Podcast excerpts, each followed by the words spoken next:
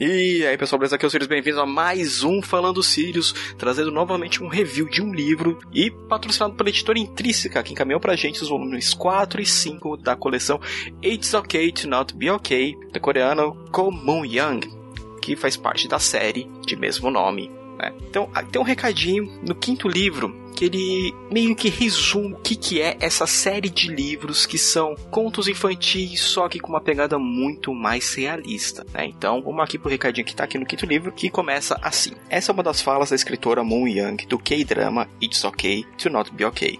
Pare de olhar as estrelas inalcançáveis do céu.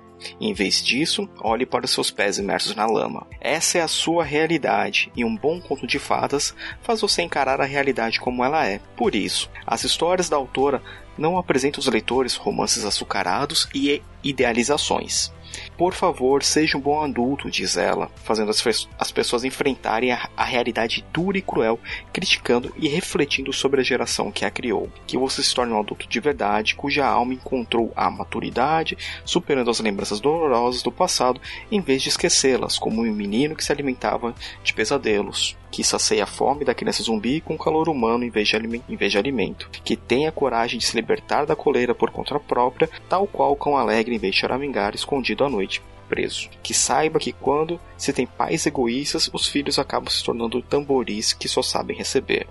E que a verdadeira felicidade não pode ser encontrada num buraco escuro. Ela é descoberta em lugares inesperados no dia a dia, convivendo com as pessoas. Por isso, espero que você deixe de lado sua máscara e seja feliz. Joe Young. O que, que isso basicamente re, é, reflete na série, né, do agora já dos cinco livros lançados aqui no Brasil. Uh, todo livro ele mostra que você deve sim falar para a criança o que, que acontece em volta dela. Por mais que você crie uma situação lúdica, às vezes para apresentar uma coisa, você tem que também dar a realidade daquela situação. No volume 4, que é o A Mão e o Tamboril, ele conta a história de uma mãe que fazia tudo para a filha tudo, tudo mesmo. Não deixava a criança andar, pegar nada.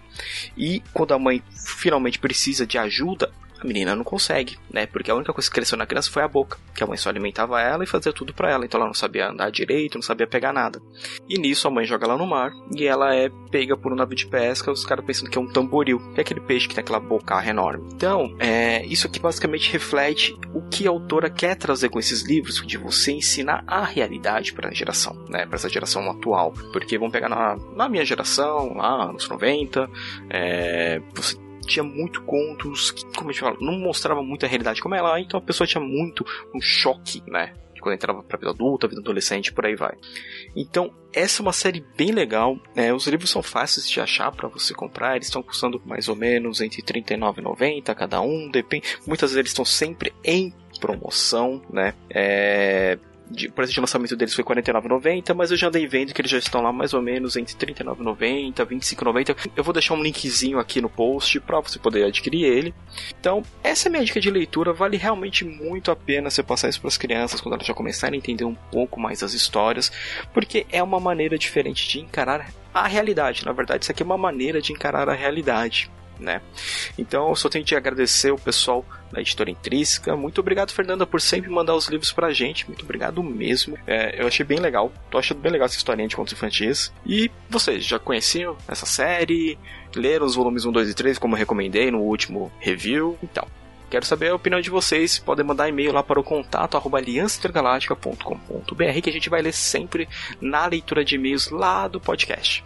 Então, eu sou o Sirius, este foi mais um review dessa semana e a gente se vê no próximo review.